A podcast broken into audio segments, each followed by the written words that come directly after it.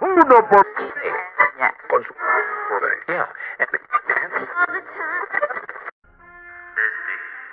Y le voy a dar en la cara marica. Meine deutsche Jugend, nach einem Jahr kann ich euch hier wieder begrüßen. We're not acting clearly. We're not talking clearly. We've got problems. Estaba como un guerrillero más, que ha sido un guerrillero muerto en combate, mientras que era un simple campesino. Bienvenidos a UT Podcast. Buenos días, estoy muy emocionado de estar aquí con ustedes transmitiendo por primera vez a través de podcast. Y saben que voy a venir acompañado porque esta vaina es mucha presión para mí solo. Y en este caso les traigo un compañero llamado Alejandro. Hola, Roldo. Eh, buenos días. Eh, Yo también estoy un poco nervioso, pero bueno, vamos al concreto. El tema que vamos a tratar es sobre la relación comercial actual entre Estados Unidos y China. Pero no de manera general, es más enfocado en la parte más humana o en lo humano. Exacto, ¿y por qué no pensamos con la charla desde el comienzo? Empezamos con la charla desde el comienzo preguntándonos una cuestión simple. ¿Qué es el humano? Eh, pues bueno, para mí el humano es un mamífero. no mentiras. O sea, fue un chiste malo, lo siento. Pero ya empezando a lo serio, eh, el ser humano es un ser caracterizado por su humanidad. Y ahora, ¿qué es la humanidad? Son las características del humano. Y es, puede parecer gracioso, pero es cierto. Su sufijo dat es cualidad de, o sea, es cualidad de lo, del humano. Sí, Haroldo, pero todavía no has dicho de forma clara qué es un humano. Eh, a modo general, el humano es aquel que está conformado por su naturaleza imperfecta, la cual muestra a un ser que tiene errores, los cuales conforman su humanidad. Es también una persona que tiene sentimientos como ira, amor, lástima, etcétera, muchos otros sentimientos, haciendo de él un ser especial que se diferencia entre los otros humanos por tener un nivel de raciocinio más elevado. Vaya, no sabía que eras tan filósofo, pero sí esa descripción puede servir para dar una visión del ser humano. Pero bueno, existe otra pregunta, ¿cómo se relaciona eso al tema central del podcast? Eh, pues la verdad no sabría cómo decírtelo. Eh, conozco poco de conozco poco de este tema. Regálanos una mirada de lo que tú conoces. Piensa en el ser humano como un, ambicio, como un ser ambicioso. Eso hace parte del ser humano. Es una característica que lo ha hecho evolucionar a lo que es hoy. Por esa característica, él ha tenido varios problemas en la historia de la humanidad. Eh, espera, pues si te entendí bien. Eh, tú estás diciendo que el ser humano ha tenido problemas por la ambición, por, el, por ser ambicioso. Sí, solo mira cómo por su afán de conquistar el mundo ha provocado un desastre con el cambio ambiental. Eso es provocado por toda la polución que ha generado la evolución de la industria, sin tener en cuenta que la, la parte del medio ambiente en el proceso. Mm, vaya, pues si lo miramos desde esa perspectiva, puede que tengas mucha razón. ¿Por qué tiene que ver, pero qué tiene que ver eso con la guerra económica que se está aproximando?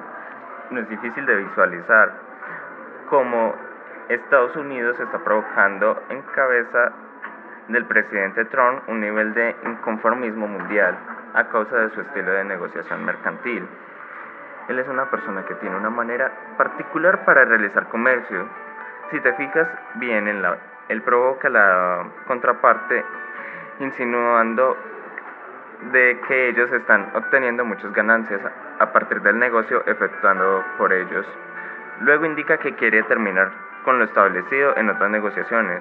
De esa manera, él presiona a los actores que están involucrados en el negocio, procurando que la contraparte quiera re- renegociar, generando beneficios a Estados Unidos con tal de no terminar con el negocio.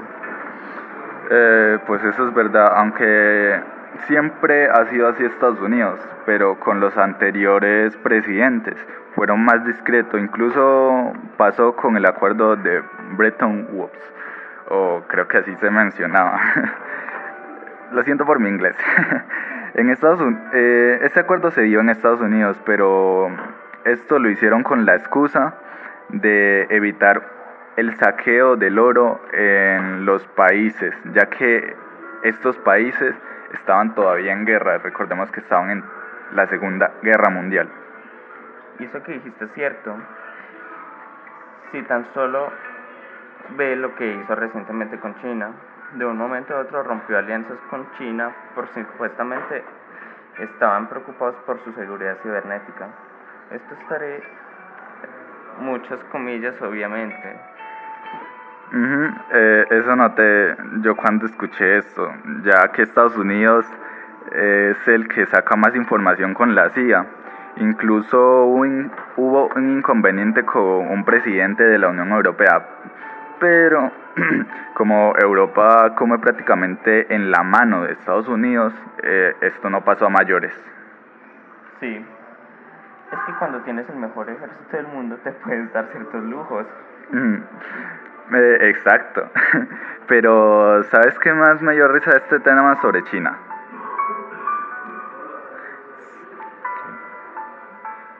¿Qué? Eh, que China tiene la mayoría de tierras raras eh, en el mundo, tiene el 90%. Eh, para los que no saben, tierras raras son tierras que tienen un material especialmente raro y este material se da para crear armas con gran potencia y chips que con gran potencia obviamente. Y este presidente Xi Jinping, el presidente de China, con solo la acción de visitar unas tierras raras, eh, hizo dudar al presidente de Estados Unidos, Trump, y le quitó la sanción a China de una vez. Eso no en estos días, pero no dices que se la volvió a poner. Sí, yo sé, ese presidente es como bipolar a veces es más raro que yo, sinceramente. Pero esta vez Estados Unidos dijo que le podía vender mil chips a China. Bueno, algo es algo, creo yo. Pues sí, pero aunque, no sé, yo creo que los chinos eh, no acepten eso. Para nosotros puede que sea mucho, pero al ver a China, que tiene esas industrias grandísimas como Huawei, eso para ellos no es nada, ni migajas. Pues sí. Oiga, esta vaina, oiga, esta vaina ya se está haciendo muy largo. ¿Qué tal si ya damos la conclusión y nuestras predicciones acerca de esto? Eh, ok, ok. Em, pues yo creo que a la larga eh, China va a ganar con eh, un grupo llamado BRICS, que está conformado por Brasil, eh, China, Rusia e India. Se llama BRIC por las iniciales de estos, de estos países y son potencias emergentes. Yo también estoy de acuerdo con eso, Haroldo. Estas son unas potencias muy... Estas son unas potencias que están en vía de desarrollo y pueden llegar a reemplazar a Estados Unidos. Eh, ok, entonces con esto terminamos. Espero que hacer otro episodio, pero ya por mi parte, no por eh, mediante un taller, ya que este método me gustó y puedo expresar mi opinión con esto. Eh, hasta pronto. Ah, y otra cosa que se me había olvidado decirles es que Turquía eh, era de la OTAN, ¿cierto? Y decidió ya no aliarse con los de la OTAN y comprarle misiles a Rusia. ¿Esto qué quiere decir? Para contextualizarlos, la OTAN es un grupo militar eh, que prácticamente es gobernado por Estados Unidos. Y al comprarle eh, misiles a Rusia, eh, estos que están diciendo prácticamente, nos vamos a pasar al equipo ruso. y pues ya ustedes sacarán sus propias conclusiones, pero yo lo, único que digo es, esto se va a poner bueno.